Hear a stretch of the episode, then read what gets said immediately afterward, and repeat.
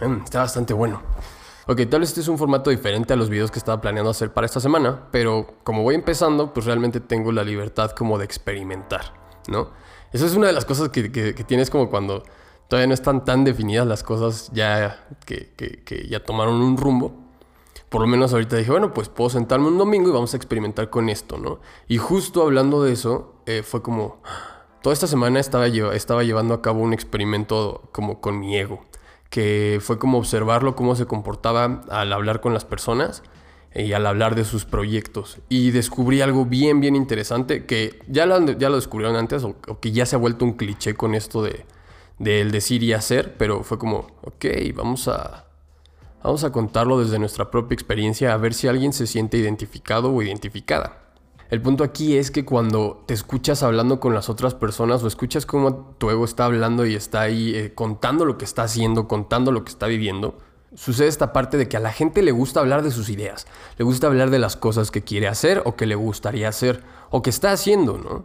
Pero te das cuenta cómo a veces al ego le cuesta decir las cosas como son reales, o sea, reales. ¿Por qué? Porque obviamente tiene esta espinita o este miedito de ser, de ser expuesto. Y de hecho de esto se trata, de, este experimento se trata de que voy a exponer a mi ego, nada más con la intención de exprimir la información que, te digo, seguramente la psicología ya lo tiene o, alguien que ya tiene más edad y más camino lo puede notar, pero casi nadie nos enseña a voltear a ver, a esta vocecita que está ahí, ¿no? Por ejemplo, cuando volteo a ver, a, escuchar a mi ego, cuando volteo a observarlo y todo eso, me doy cuenta que es muy aburrido la mayor parte del tiempo. Pero cuando lo cacho haciendo, eh, haciendo cosas o saliéndose, es como que dices, aquí hay información para eh, sacar y obtener y compartirlo con los demás, que es justo esta parte del miedo a exponerse. ¿Por qué? Miedo a exponerse porque en la época en la que estamos viviendo todo, todo tiene que ser como casi perfecto o, siempre como que la gente habla de sus logros, no habla como de, es que lo que estoy haciendo es esto y, y va a generar esto o va por este lado y en realidad la, gente se siente incómoda diciendo, güey, eh, me está costando trabajo hacer esto, o me está costando encontrar esto que quiero hacer, o encontrar algo, ¿no? Y le da miedo exponerse. Y esto se puede volver una especie de vicio, en el sentido en el que ves a gente que, eh, me ha tocado ver gente que no está haciendo nada, pero cuenta que está haciendo cosas o cuenta cosas que quiere hacer. No te voy a decir que yo nunca caí en eso, yo también llegué a caer en eso en algún momento. Es más, si no me recuerdo, el año pasado caí en esa, en esa mentira del, ah, es que quiero hacer esto y quiero hacer aquello y quiero hacer esto y, y, ideas buenas, pero siempre había un, no puedo hacerlo por esto, ¿no? O, ¿no? o no lo estoy haciendo por esto. No lo cuentas, pero sí es como un, eh, no quiero que se enteren que no estoy haciendo las cosas, ¿no? Entonces, el ego como que recurre o recurrimos a estas mentiritas de tratar de tapar de lo que, lo que es la realidad por una cuestión de aceptación hacia las personas, de, que me, de, sentirme aceptado en frente de ellos. Y la otra es, creo que esta es la más importante, es el, miedo al, al, trabajo, el miedo a lo que verdaderamente requiere hacer el esfuerzo por hacer esas cosas. Por ejemplo, te puedes dar cuenta que por lo regular la mentira es el reflejo de alguien que le teme al trabajo.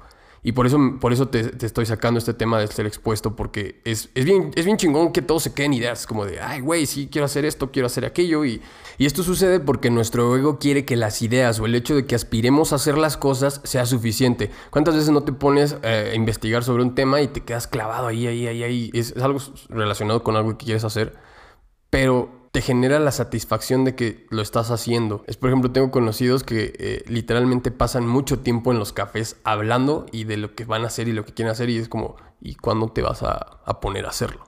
Y esto sucede porque nuestro ego quiere que las ideas o el hecho de que aspiremos a hacer las cosas eh, con esto sea suficiente. ¿Por qué? Porque cuando lo cuentas sientes una especie de gratificación instantánea cuando te dicen, no mames, qué chingón está esa idea, güey, estaría bien cabrón, ¿no? O cuando te dicen, güey, este, está bien interesante ese pedo, ¿no? Y realmente lo que estás haciendo es generarle al ego esa gratificación, esa gratificación chiquita es como comerse ese malvavisco. Creo que para nuestra época eso no es nada saludable porque de por sí como generación somos una generación muy débil, muy muy débil, que con lo que le dé se siente bien. Es más, fíjate nada más, la gente se siente bien por recibir likes. O sea, cosas intangibles. No, no está recibiendo ni siquiera un reconocimiento eh, eh, sincero. Es como, güey, like. Y, y, tú piensas que a veces es como de, güey, es que les gustó mi foto. Si te das cuenta en los algoritmos de Instagram, muchas veces te dan like para que tú veas el perfil de las otras personas. Entonces es una conexión de egos bastante absurda, bastante, bastante absurda. Entonces por eso te digo, imagínate para nuestra generación, yo creo que es la generación más débil que ha existido a través de la historia, tenemos acceso a un chingo de cosas, tenemos acceso a bastantes cosas y, todo, es más, podemos hacer tantas cosas ahorita, a diferencia de nuestros papás, a diferencia de nuestros abuelos y a diferencia de hace un, hace un buen de décadas. Pero esas mismas oportunidades que tenemos nos han hecho, nos han, nos han vuelto muy débiles. Ah, antes era, ah, más bien, hoy es imposible que te mueras de hambre por, por no tener comida. Y no me quiero meter en, casos especiales o, demográficos ni nada de eso. Pero como persona, tú que estás escuchando este podcast, que tienes acceso a este video, que tienes acceso a este material, es muy difícil que te quedes sin comer porque verdaderamente la las oportunidades para generar como este tipo de, de, abundancia, no, suena muy chafa abundancia. Las oportunidades para generar como eh, el ingreso son fáciles, son muchas. Entonces, por eso mismo, esta especie de gratificación instantánea de cositas como de, güey, lo puedo tener fácil, subes una foto, puedo tener like fácil, puedo sentarme y platicarles de lo que quiero hacer y, voy a tener una, una, buena gratificación. Y eso hace que el ego se sienta satisfecho con ello. Y es como, güey, sí, claro, está genial mi idea. Y lo que le duele al ego es que se tiene que poner a trabajar para hacer las cosas, se tiene que poner a trabajar, a trabajar, a trabajar. Y por ejemplo, existe esta teoría de las 10.000 horas, ¿no? Que está muy de moda en estas, en estas corrientes del desarrollo personal, de que eh, practica eso que quieres hacer durante mil horas y te volverás un experto y un profesional y todo eso. Y algo que yo creo hasta ahora es como de, güey, más bien el mil, mil horas es como una meta, si quieres ponerle mil horas como meta o como un decir pero cuando verdaderamente vas empezando a tirarle algo, que, ya estás haciendo algo, el camino se vuelve súper extenso. O sea, no, no es como que digas, ay, voy a llegar a tener esto. O sea, que estas cosas de visualizar quién vas a ser, eh, güey, si lo vas a hacer, lo vas a hacer y vas a seguir haciéndolo. Y neta, no creo que haya como un, un tope de decir, ya, güey, ya llegué hasta lo que quería llegar. O sea, vas a seguir. Y eso es lo, fuerte para el ego, saber que es un trabajo que se va a tener que hacer todo, todo el tiempo. ¿Por qué? Porque si no es algo que se tiene, no es algo que el ego esté dispuesto a hacer y que tú estés dispuesta o dispuesto a hacer, te van a descubrir. Y cuando te descubren, el ego se va a sentir peor de expuesto de lo que ya se siente por no decir la verdad. ¿Y por qué te digo esto de que te van a descubrir? Por ejemplo, eh, este canal eh, o mi proyecto quiere ser meditación y yo no estoy haciendo ego diario como para presentarme como eh, un gurú de la meditación, que está muy de moda también esta, esta de presentarse como güeyes o autoproclamarse expertos en algo. Por eso en, tú ves mi Instagram y es como meditador inexperto. Porque la neta es como, güey, tienes 27 años, ¿qué chingados quieres saber de la vida? Si te faltan un chingo, o quién sabe, te falta un día para que te mueras. Entonces, pues nunca vas a dejar de aprender, ¿no? Nunca, yo creo que esa es, una, esa es la, limitante más fuerte, el, el, el presentarte ante los demás como de, güey, yo sé hacer esto, ¿no? O yo soy un maestro. Esas son falacias que se hace el ego para sentirse como fuerte y seguro. Y en realidad lo único que creo que a la larga te puede hacer sentirte fuerte y seguro o segura es hacer las cosas, es trabajar las cosas. Por ejemplo, no me gustaría ponerme a hablar de meditación si yo no medito. O sea, es como de, güey, ¿cuántas horas al día meditas? ¿O cuántos minutos al día meditas? Yo lo hago a veces entre una hora y dos horas. Pero es obviamente no son seguidas, ¿no? ¿no? vayas a tomar esto como de, no mames, pasas dos horas sentado. No, no, no, son repartidas en el, durante el día. Pero es con esta finalidad de que, güey, si yo no lo hago y es de lo que estoy hablando, me van a descubrir. Y es algo que quiero hacer y entonces lo voy a hacer bien. O sea, si me voy a aprender, me voy a poner a aprender de café, que por cierto está muy bueno, lo voy a hacer bien. Si me voy a poner a trabajar en esto, lo voy a hacer bien, pero, pero voy a trabajar en ello. Y la cuestión aquí es, otra para el ego que descubrí es, tienes que renunciar a los aplausos. O sea, cuando empiezas a hacer las cosas y ves que están saliendo bien y te dicen, oye, qué chingón te está quedando tu producto, qué padre es que está yéndote en tu negocio, qué bueno que la chinga. Renuncia a todo ese pedo.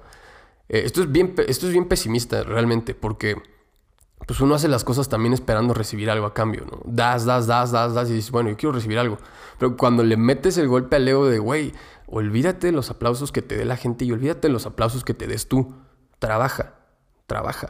Y es por ejemplo esta frasecita que está muy de moda de fake it till you make it, que por un lado puede ser como bastante cool decir, sí, güey, eh, hazlo aunque no lo seas, hazlo aunque no lo seas, practica y practica y practica y en algún momento lo serás, güey, ¿no?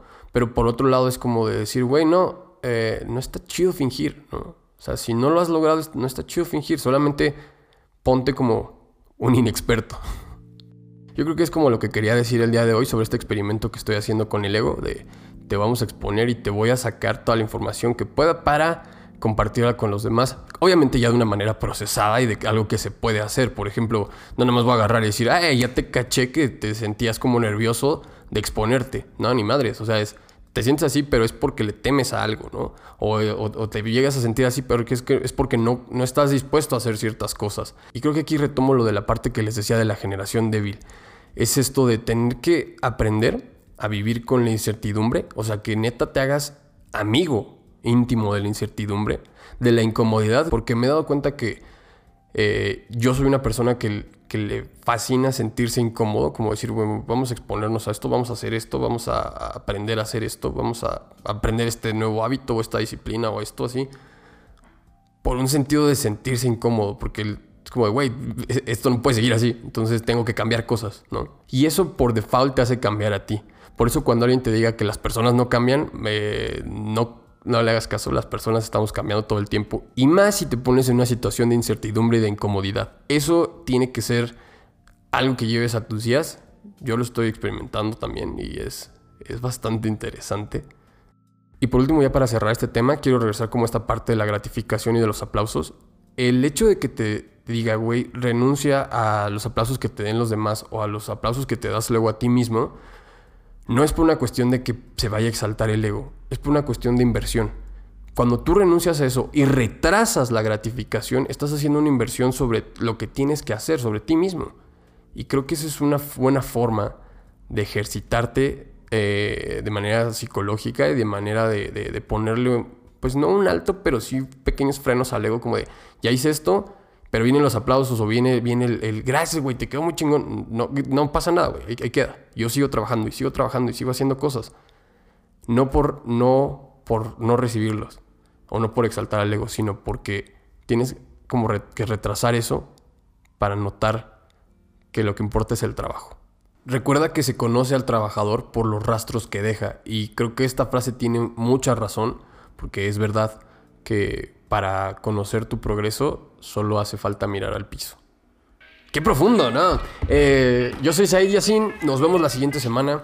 Eh, nos escuchamos donde sea que estés escuchando esto, viendo esto en podcast o en videos, en YouTube, donde sea. Eh, yo espero que la siguiente semana pueda hacer o tenga otro experimento de estos, de como de exponiendo al ego.